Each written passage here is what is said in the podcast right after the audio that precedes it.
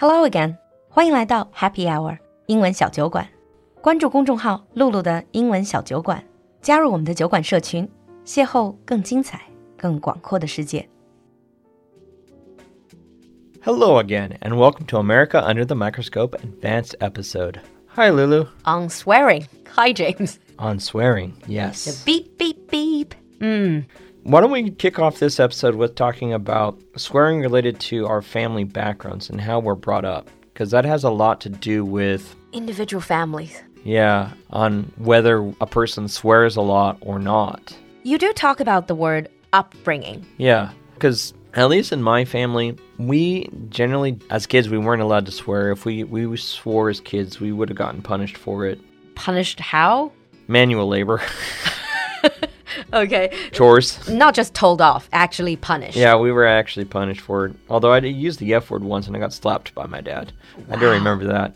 It really depends. So some parents they don't really punish their kids for swearing and they just grow up for it to be norm and then they, they might end up using it too much. Mm-hmm. Also, some parents don't watch their own language around their kids and the kids pick it up and then they're more likely to use it. That's what I'm saying, upbringing.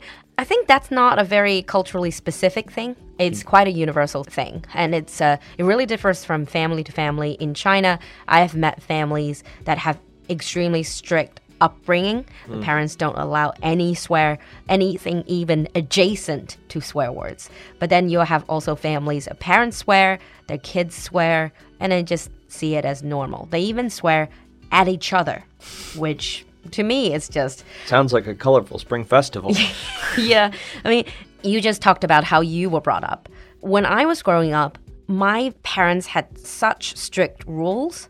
In Chinese, even like 讨厌 was classified as swear words. That's pretty strict. Yeah. So I was not allowed. I was actually told off for saying that. So I learned a lot of sarcastic ways to, to fight against other people verbally. That sort of helped develop my language skills, I guess. I think a lot of people do that in strict families to just find other ways to um, say mean things. Yeah. Kids Saying will- without saying it. It's like you're such such such you're such a doo doo head. people will find a way. Yeah, exactly. But outside of the family, what about in public? I remember you mentioned last time in the basic episode, you said uh, swearing at work can get you fired. It can most definitely. This is a tricky thing because technically swearing is protected as a constitutional free speech. Mm-hmm. However, there are places in America that would give you a ticket for using these words in public mm-hmm. because it's they could just consider it vulgar. Mm.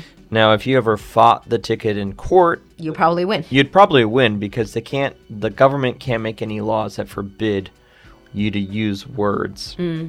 But they still exist in places. If you use these words in public you're de- definitely going to get bad looks from the community. You'll even get some of those people saying like watch your language hmm. or there's children around here.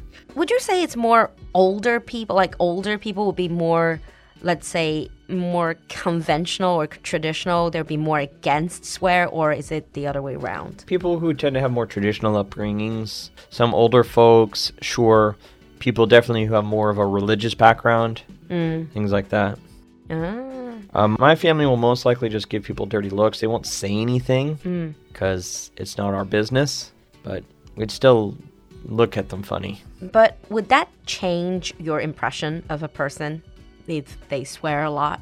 Yeah, I personally think if somebody just swears a lot, they don't really have anything important to say. Mm. They're just filling their speech with words mm. and using these bad words to try to make a point instead of just being able to say their point clearly. Or do it like I do, just say mean things without swearing, without using any bad words. I think that's much more powerful. Yes, guys, I do have a mean streak. Anyhow, back to right now. You do see a lot of swearing on the internet. I would Well, say speaking more of so. mean streak, yes. I would say more so than face to face. Well, nothing gets people to swear like anonymity. Hmm. People online are quite vitriolic because there's no repercussions. They'll say whatever they want, and then no one can see you. So you'll get people calling other people really bad names very For no apparent harsh reason. reasons, just because they're different. yeah. It's like swearing for swearing's sake. I was like, if someone wants to come to China and learn the worst Chinese bad words, play online games in China. You will learn the worst Chinese bad words that exist. Yeah.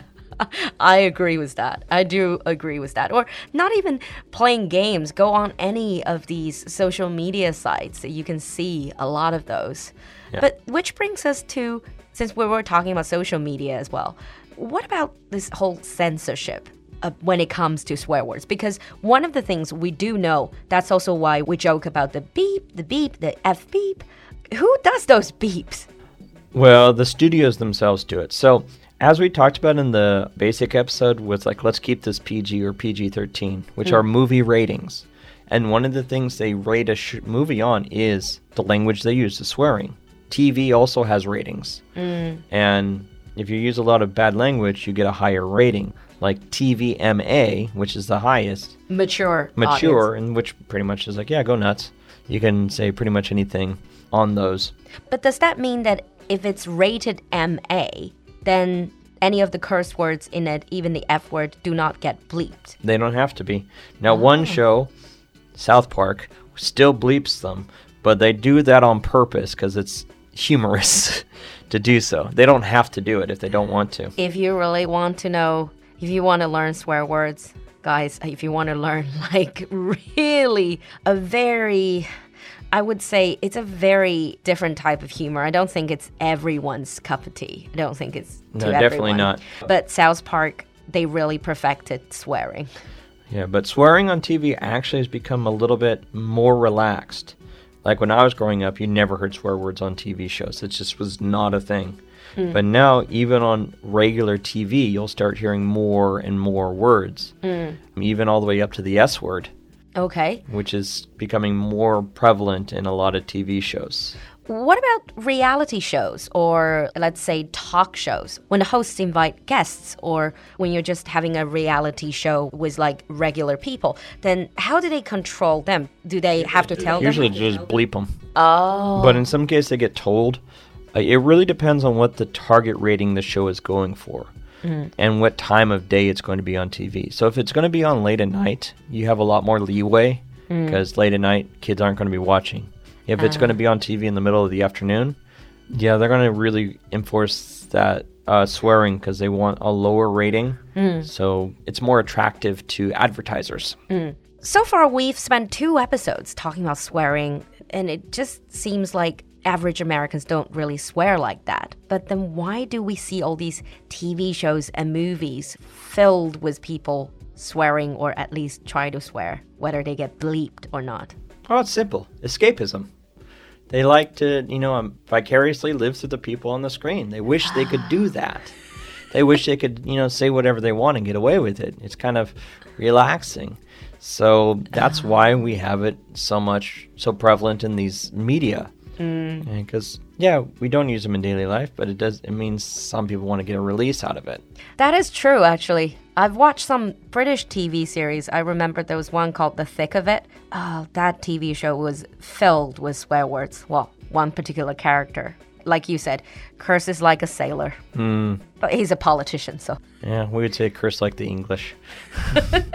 Which brings us to the last question. Would you say that, based on your experience or observation, would you say that British people that you met probably use a bit more swear words or they're more relaxed when it comes to swear words compared to average Americans? The ones I've met in China, yeah, they swear a lot more than Americans do.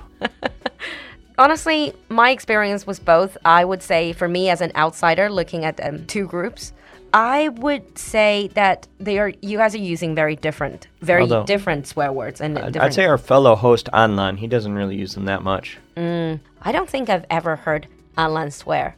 Anyhow, it really depends on your upbringing, the crowd that you're rolling with. So share with us your upbringing. If you said a bad word when you were growing up, did you get punished like me and James or get told off, get blamed? Or were your parents okay with it? Let us know in the comment section and share with us your opinions on swearing. And on that note, we will end today's show and we will see you next time. Have a good effing day. Perhaps not. Bye, everyone. Bye. 今天的节目你喜欢吗？赶快联系小助手加入酒馆社群吧。小助手的微信号是 l u l u x j g three，我们在酒馆等你。